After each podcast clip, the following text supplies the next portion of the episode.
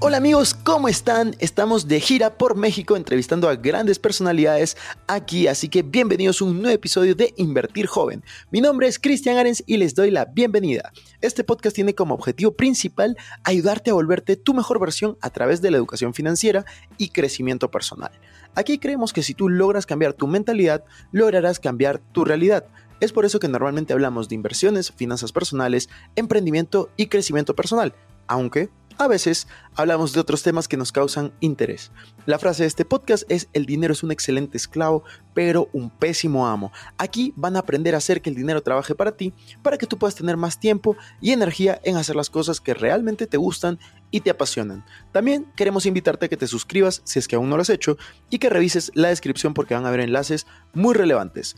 Que disfrutes este episodio y si te gusta, no te olvides ponerle 5 estrellas.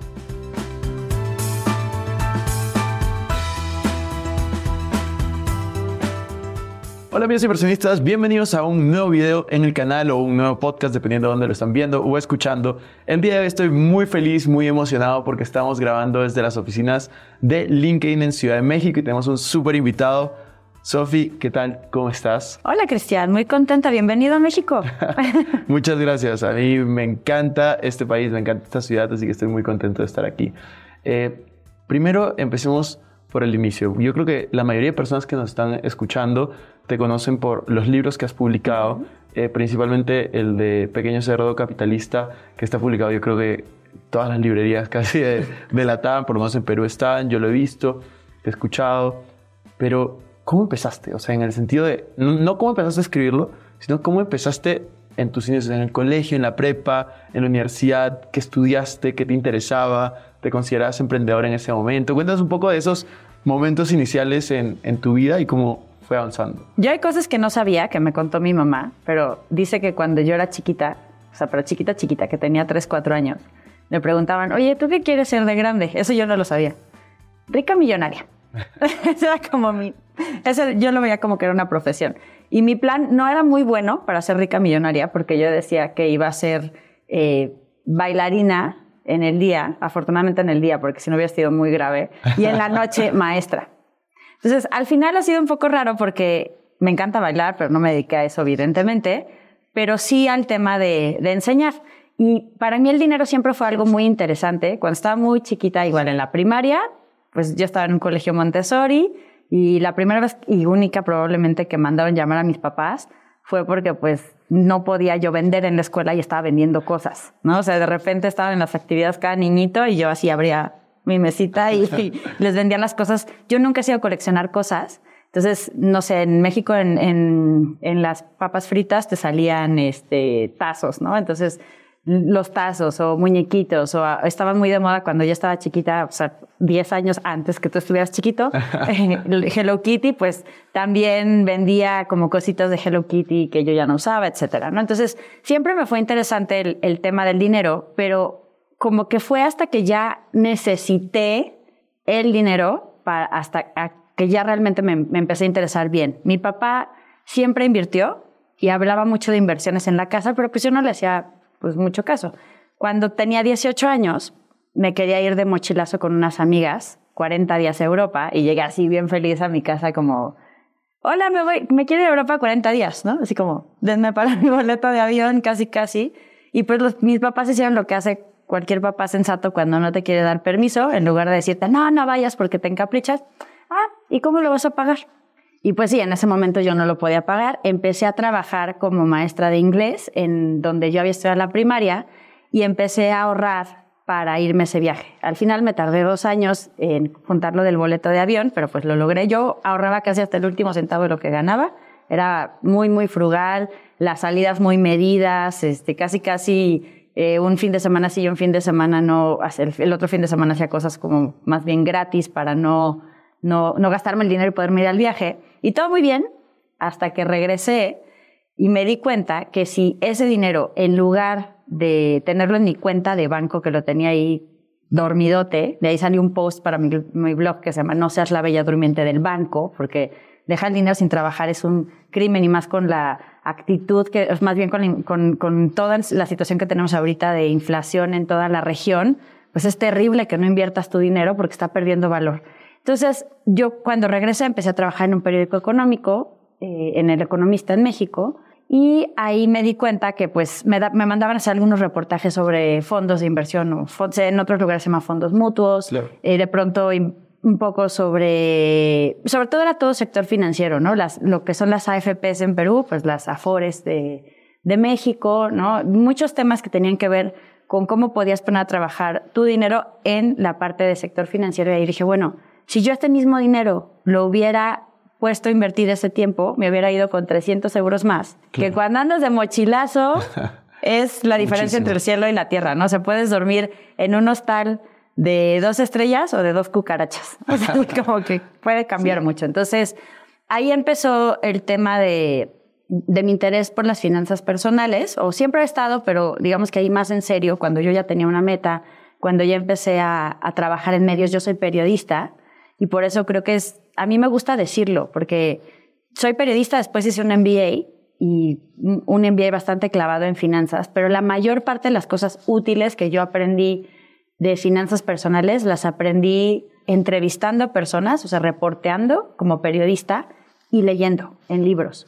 Sí me ayudó, por supuesto, la maestría para cosas más técnicas, pero ¿por qué lo digo? Porque creo que cualquier persona puede aprender y no tiene que pensar que es un tema técnico, pero también al mismo tiempo no debemos de caer, o sea, sí tenemos que tener esta curiosidad de buscar fuentes muy buenas, de, ir directo a, la información si se puede, que eso es una disciplina del periodismo, digamos, porque pues también ahorita, a diferencia de cuando yo empecé, pues hay muchísima información, el reto ya no es encontrar la información, sino encontrar la información correcta.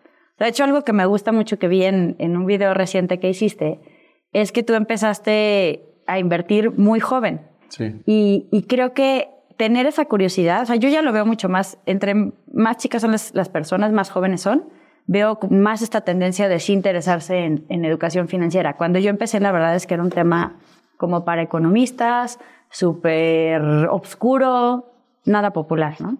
De hecho, ahora que lo mencionas, uno de los momentos que yo creo que a mí me impactó más financieramente hablando fue, yo hice un viaje de mochilero también en, en Europa eh, y justo el otro día me juntaba con un amigo, mis mejores amigos de ese viaje en Europa eran mexicanos.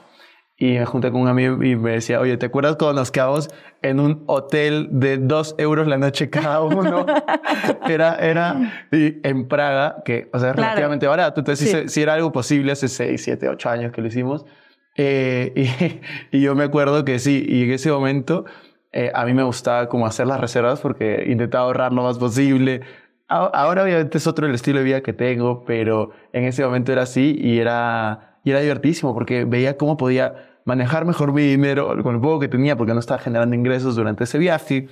Y yo creo que es súper importante, en verdad, comenzar a aprender de finanzas personales lo antes posible. Pero ahora que lo dices es muy interesante como creo que hay dos cosas que como joven, bueno, o tres probablemente. la tercera, que a veces les voy a decir también, tuvo mucho que ver con que a mí también me interesaron las finanzas personales, pero para, para que siendo joven, cosas como de práctica que te sirven mucho, la primera creo que sí es viajar y viajar sin tus papás.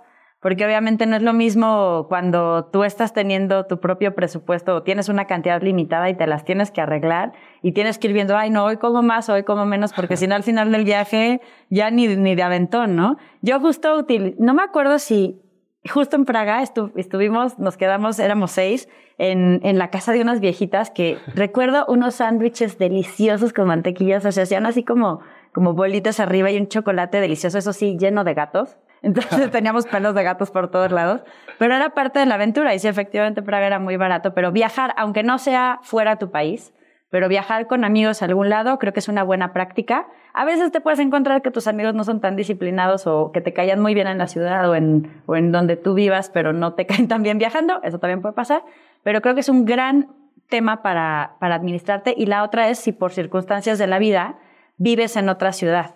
Yo la verdad es que no era buena para todas las cosas así de ni cocinar, encogí mi ropa mil veces y todo cuando me fui a estudiar fuera. Y, eh, y la tercera, pues también de pronto el tema de las parejas, ¿no? Yo empecé a ahorrar mucho o a administrarme mejor cuando quería recomprarle regalitos a los novios. Y eso, pues sí, cada quien tiene, digamos que lo que comparten estas tres cosas es que o son circunstancias de vida o son metas. Entonces, lo mejor que puedes hacer cuando eres joven es empezar a plantearte metas. Totalmente de acuerdo. Yo creo que la pregunta más importante que una persona se puede hacer, independientemente de qué, qué edad está, es quién quiero ser y qué quiero lograr, o sea, qué me hace feliz, qué es el éxito para cada uno. Esas son preguntas que yo creo que, que, que cuando te planteas joven, y como bien tú decías al inicio, ¿no? Eh, cuando tú eras pequeña, tu, tu, mamá te contaba de que tú querías ser rica. Rica millonaria. Rica millonaria. Entonces era como, yo también, cuando era, cuando era pequeño, yo tenía, a mí me decían, ¿qué quieres ser de grande? Y yo decía, quiero ser millonario. Este, yo le decía a mis papás. Y eso les asusta a muchos papás. Sí. O sea, yo puedo entender que, que sí hay que tener, digamos, la ambición por la ambición es muy mala, pero si el ser millonario viene acompañado de una contribución, no tendría por qué ser negativo. O sea, si además, o sea, tú eres millonario, para más puedes ayudar a otras personas a que también generen más, ya sea porque son tus socios de negocios, porque les estás enseñando habilidades que, que tú tienes o que necesitas, pues yo creo que ser millonario no tiene nada de malo. No, para mí el dinero es, o sea, yo justo el otro día en una conferencia lo, lo compartía, para mí el dinero es una herramienta y ni la amo ni la odio, simplemente la utilizo para que, para que fluya y construya lo que yo quiera. Y quiero volver a, a, a tu historia. Nos contabas en el momento de tú estudiaste periodismo, ¿qué pasó luego de que estudiaste la carrera de periodismo? Ok, esto quizás es un poquito regresarme atrás, pero yo cuando estudié periodismo, la verdad es que al principio no sab... yo quería estudiar otras cosas.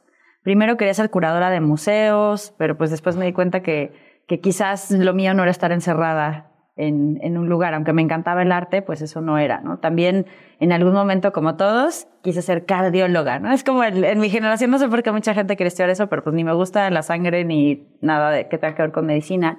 Pero tuve una muy buena maestra que justo en, en, ya cuando entré a periodismo, digamos, cuando decidí estar en la parte de periodismo, una amiga, justo antes de tomar la decisión, me dijo, bueno, si no sabes qué estudiar, piensa en qué te gustaría, qué podrías hacer durante ocho horas todos los días de tu vida?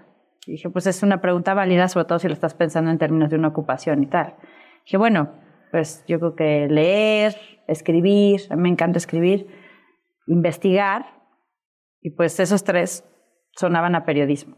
Pero ahí no había como mucho la conexión tanto con el dinero. Yo había sido bastante emprendedora de chiquilla, había hecho cursos de verano y había hecho un montón de cosas. Tuve una maestra de teoría económica que justo el ejercicio era que nosotros viéramos cómo las noticias afectaban realmente nuestra vida, o sea, las noticias económicas.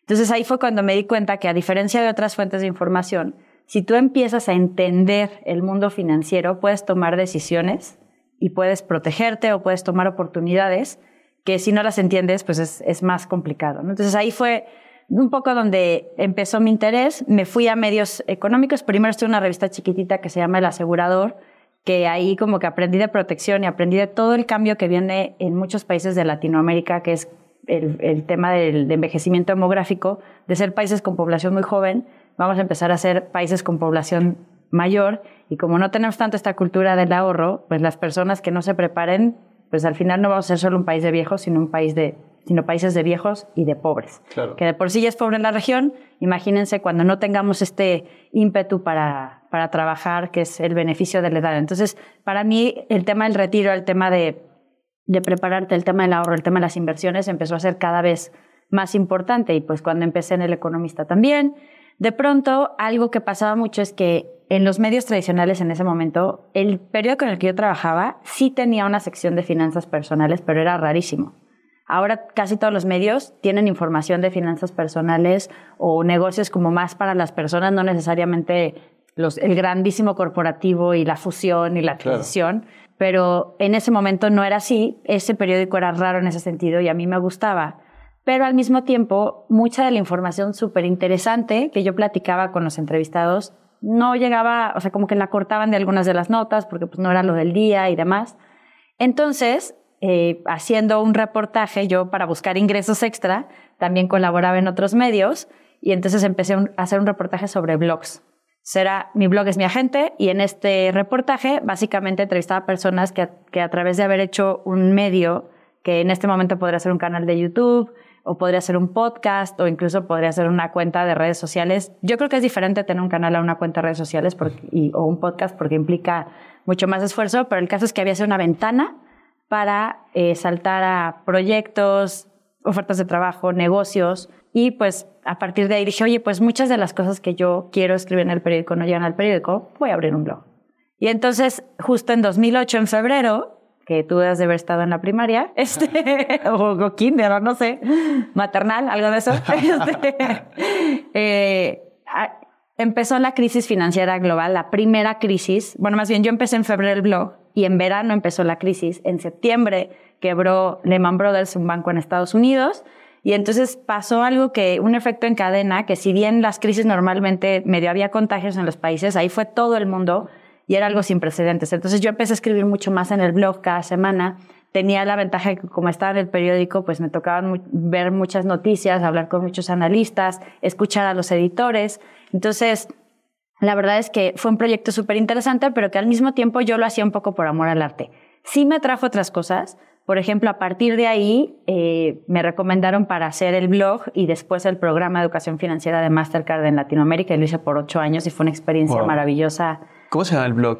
Eh, Consumo Inteligente. Consumo Inteligente. Ese es el blog de Mastercard y yo estaba súper, yo estoy súper agradecida con la oportunidad que me fueron dando y con lo mucho que aprendí con ellos. Y, eh, pero pues en 2009, pues pasaron muchas cosas en mi trabajo y demás y acabé saliendo de ese trabajo y por primera vez me planteé irme de maestría y fue cuando me fui a Francia a estudiar. Y estando en Francia me llegó un mail de, para proponerme, me decían, hola Adriana, yo me llamo Sofía. Entonces así yo, no, pues no ha de ser para mí, se han de haber equivocado, ¿no? Y me querían proponer escribir El pequeño cerdo capitalista. Entonces... Eso fue en el 2009. Eso fue en 2009, noviembre de 2009.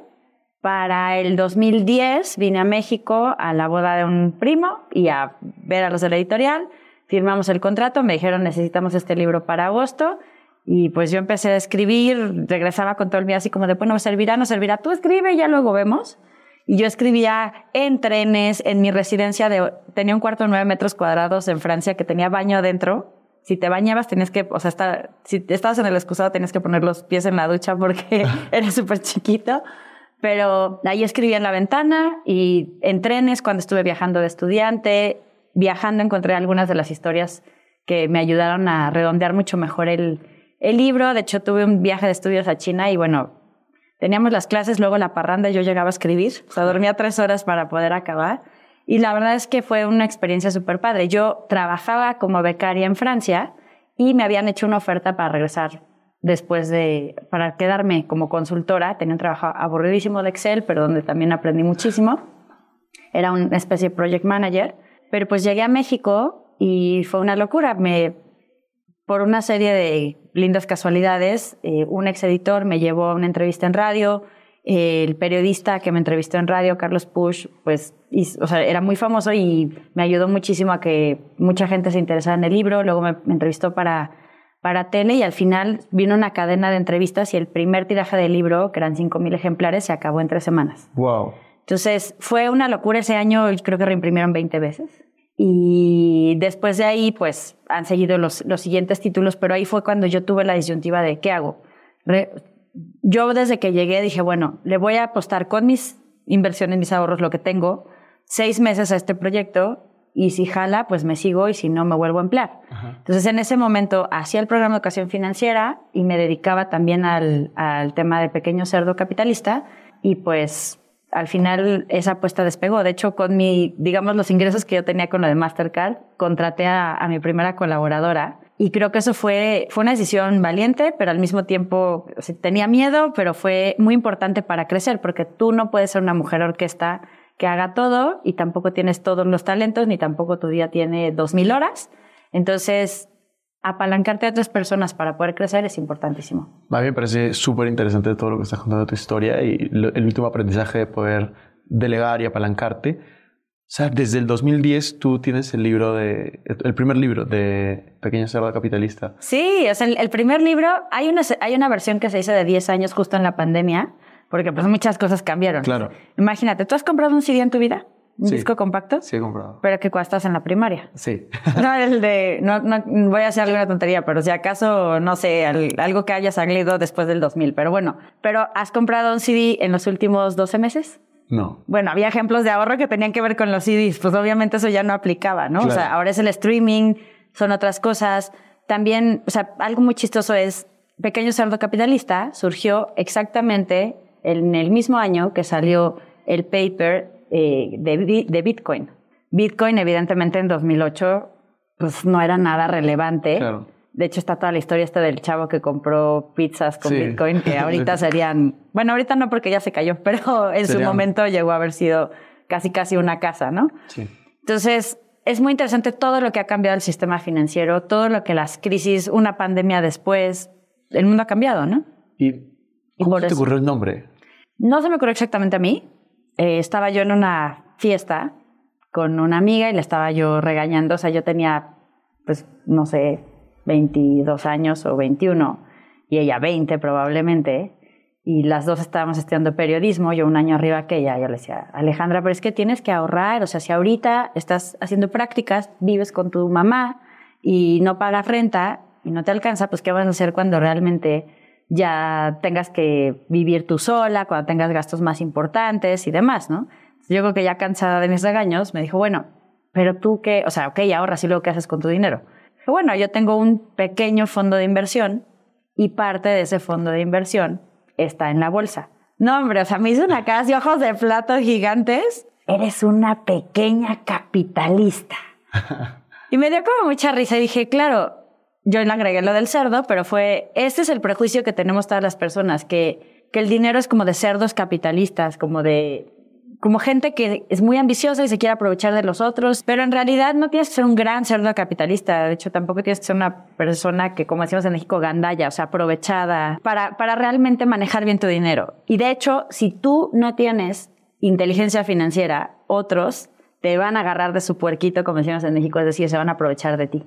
Entonces, sí es, sí es importante que desarrollemos esta parte a la par que otras habilidades, ¿no? Entonces, incluso siendo periodista, que en general es un gremio que no, pues estamos medio peleados con el dinero a veces, sí es importante aprender de estos temas. Totalmente de acuerdo. Y cuéntanos un poco cómo pasaste de escribir tu primer libro en el 2010, que fue un éxito. O sea, vender un tiraje de 5.000 para los que no, no, lo saben es algo, y en tres semanas es algo, y en no ficción, espectacular. O sea, es algo histórico. y ahora la serie sigue vendiéndose y, digamos, Pequeño Cerdo Capitalista, el de finanzas, es un libro que lleva casi 400 mil ejemplares. ¡Wow! Y la serie completa, o sea, el libro de inversiones más las agendas cada año, hay un libro de ejercicios donde, digamos, que ahí es donde actualizo qué es lo que está pasando y cuando me llegan nuevas dudas se meten como ejercicios.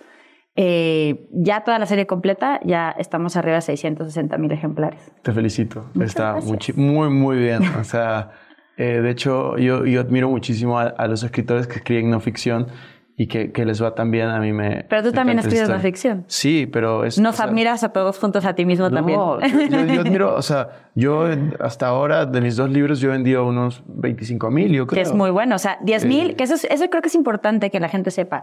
O sea, es y además en Perú es doblemente importante porque hablábamos justo en el corte del tema de la piratería.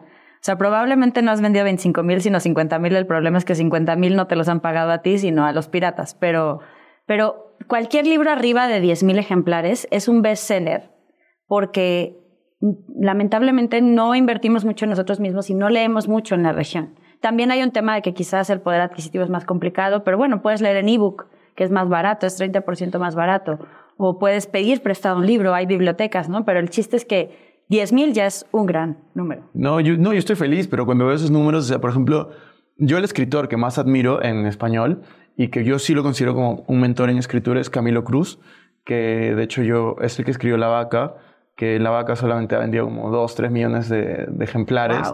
Es un libro de crecimiento personal y él ha escrito como 50 libros. O sea, es, es un crack. Y yo cuando me junto a él siempre también intento escuchar y aprender y, contigo igual, o sea, me parece increíble lo que estás logrando. Hablando de finanzas personales y las personas que nos escuchan, tú tienes varios libros del tema. ¿Cuál crees que es el, eh, has mencionado algunos durante esta entrevista, pero ¿cuál crees que son los principales o el principal problema eh, respecto al dinero en la región, respecto a la mentalidad, la inteligencia financiera en la región? Digamos, el primero tiene que ver con, con las metas. Porque como no tenemos metas y en todos los países hay una versión distinta de este refrán de que me quiten lo bailado, lo bailado nadie me lo quita, etcétera, vivimos muy en el presente y si, si tú no planeas el futuro, ¿cómo puedes tener un mejor futuro? Si no tienes un objetivo, es muy difícil que tú encauces tu dinero a algo productivo. ¡Qué flojera! ¿Para qué vamos a hacer presupuestos si no tenemos en qué, en qué queremos gastar ese dinero? ¿Para qué me voy a poner a comparar cuál es la mejor inversión para mi meta o para mi perfil? si ni siquiera estoy pensando en qué quiero hacer dentro de tres años o no tengo una meta que me implique más dinero. O sea, ¿por qué el mochilazo era importante para mí? Pues porque al final no me alcanzaba como estudiante para pagarlo, ¿no? Entonces tenía que esforzarme para llegar a ese, a ese objetivo. Ese creo que es el punto número uno, la falta de metas.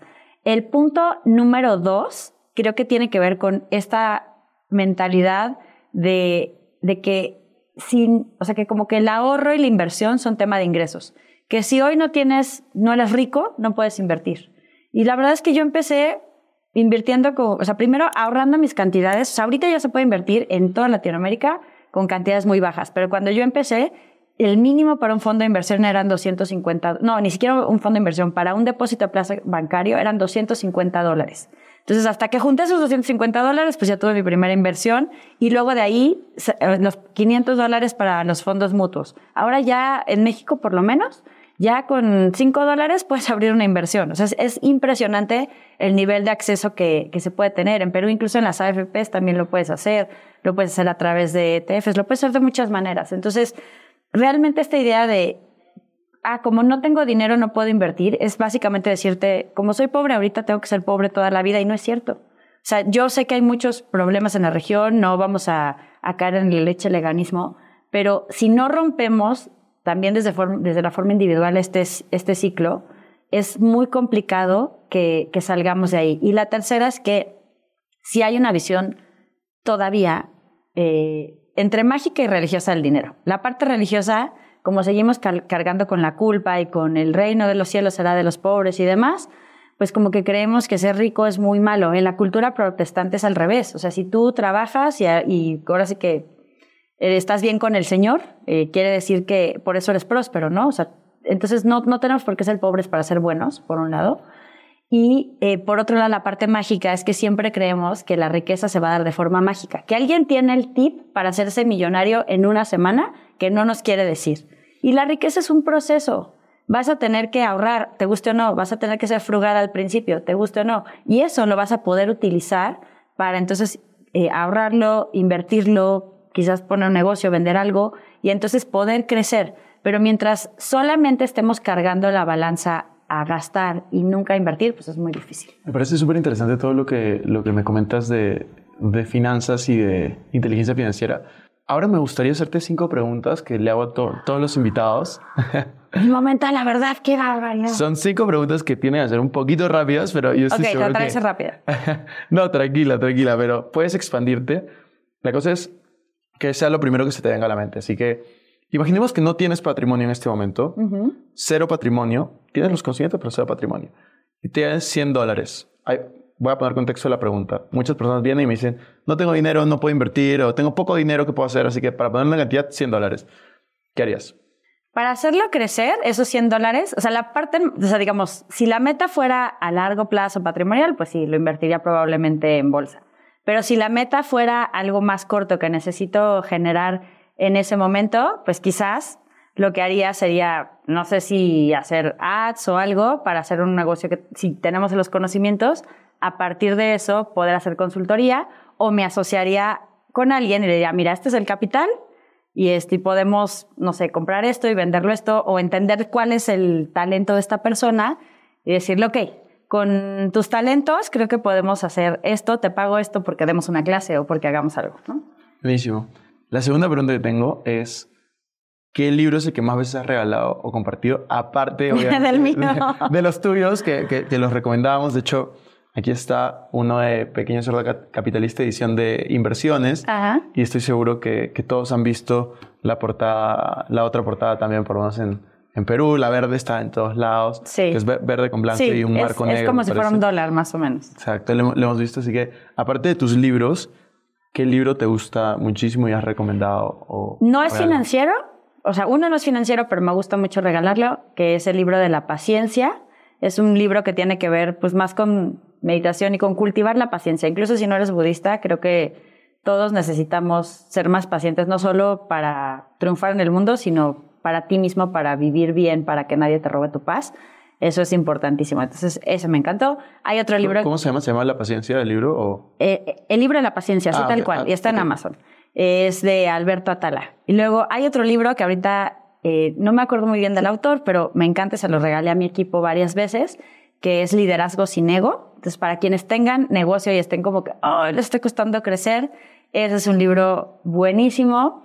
También me gusta muchísimo La ganancia es primero, de, de Mike Michalowicz. O sea, Mike Michalowicz me gusta tanto ese autor que yo estuve molestando a mi, a mi editorial hasta que lo trajeron en español.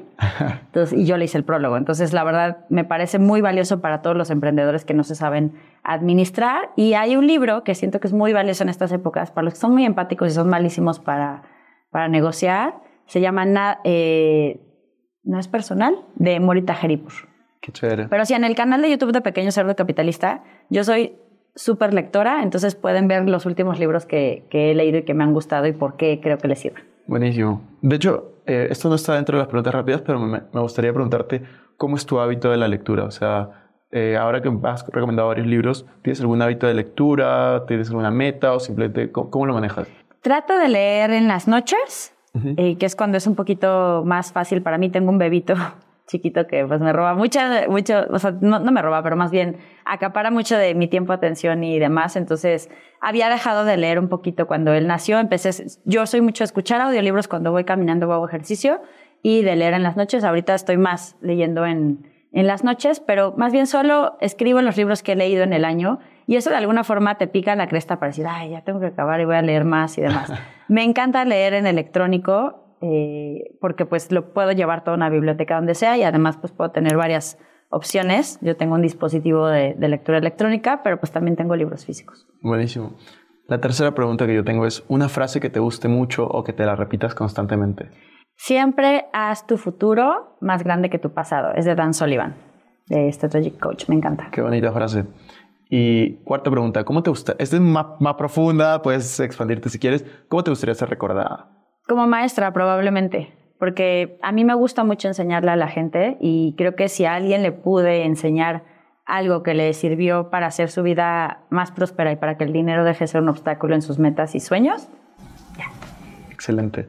Y la última pregunta, este podcast empezó llamándose, y bueno, todavía se llama así, se llama Invertir Joven, y yo a todos mis invitados he ido cambiando de temática, tengo gente que hablo de crecimiento personal, de otros temas, pero a todos mis invitados les hago la misma pregunta al final y no vas a hacer la excepción, y es cómo inviertes tu dinero en cuanto a cómo está conformado tu portafolio, en porcentajes obviamente. Eh, cuéntanos lo más que puedas de eso. Pues la verdad es que yo empecé en la parte muy, muy, muy financiera. Entonces, y bastante como que metiendo los piecitos al agua poquito a poquito. Entonces, en mi portafolio hay un probablemente 40, 30% que está en deuda y parte de corto plazo y parte de largo plazo. Ahorita con las tasas tan altas. ¿Te refieres tú prestando? Eh? No, no, deuda, deuda gubernamental tal cual o, deuda para empresas, por ejemplo, CETES, por ejemplo, deuda de empresas o fondos a mediano plazo. Entonces hay una parte que está en eso. Tengo una parte fuerte que está en... Eh, yo la verdad es que no invierto en acciones en directo porque no me da la vida. Entonces está en fondos indizados y en ETFs que invierten tanto en la bolsa de Estados Unidos ya cada vez invierto menos en la bolsa mexicana porque pues muchos dicen que es un monedero porque pues es un mercado muy chiquito y eso probablemente sea un 30 o 40%. Tengo dos inmuebles, entonces tengo también inversiones físicas en bienes raíces, pero también invierto en bienes raíces a través de crowdfunding inmobiliario. Tengo un poquito de crowdfunding en equity, o sea que en, acciones de, de, dos empresas. Y he tenido algunas como inversiones más atípicas, por así decirlo, en negocios de amigos, ¿no? Tuve una startup que quebró, que afortunadamente en su momento no era una gran cantidad, porque pues para ser inversionista ángel también parte del tema es invierte poco, poco dinero en, en cada uno de los, de los activos, porque hay, hay, algunos que te van a salir muy mal. Entonces, pues esta, esta, esta startup era pues aproxima, lo que pasa es que en su momento era una cantidad menor, pero probablemente eran como 10 mil dólares.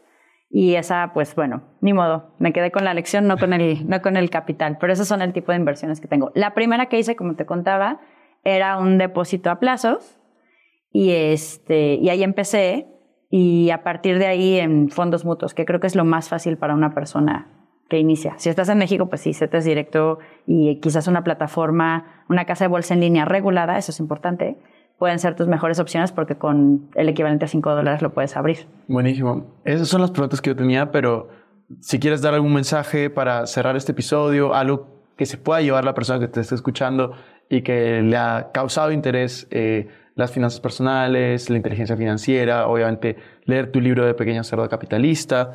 No sé, la, la, cámara es tuya. Yo creo que al final el tema de las finanzas personales mucha gente le huye porque cree que es para tacaños, codos, como decimos en México. Pero en realidad, pues el tema de la, de la riqueza es un proceso y si bien al principio vas a tener que ser muy frugal, esto pues te va a ayudar a construir mayores cosas. Y creo que la mejor lección es que no ajustes tus sueños a tus posibilidades, sino al revés, que busques cómo hacer cada vez más grandes tus posibilidades para cumplir cualquier sueño que tengas y que el dinero no sea un obstáculo. Muchas gracias.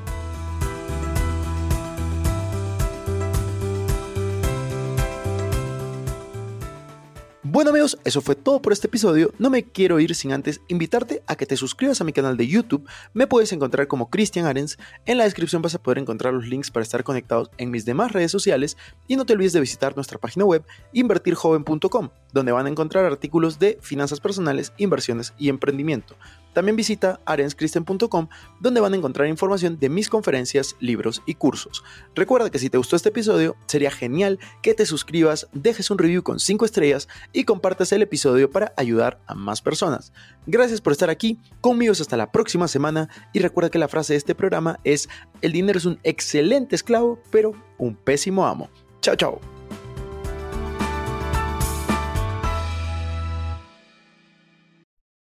Este es un podcast producido por Explora.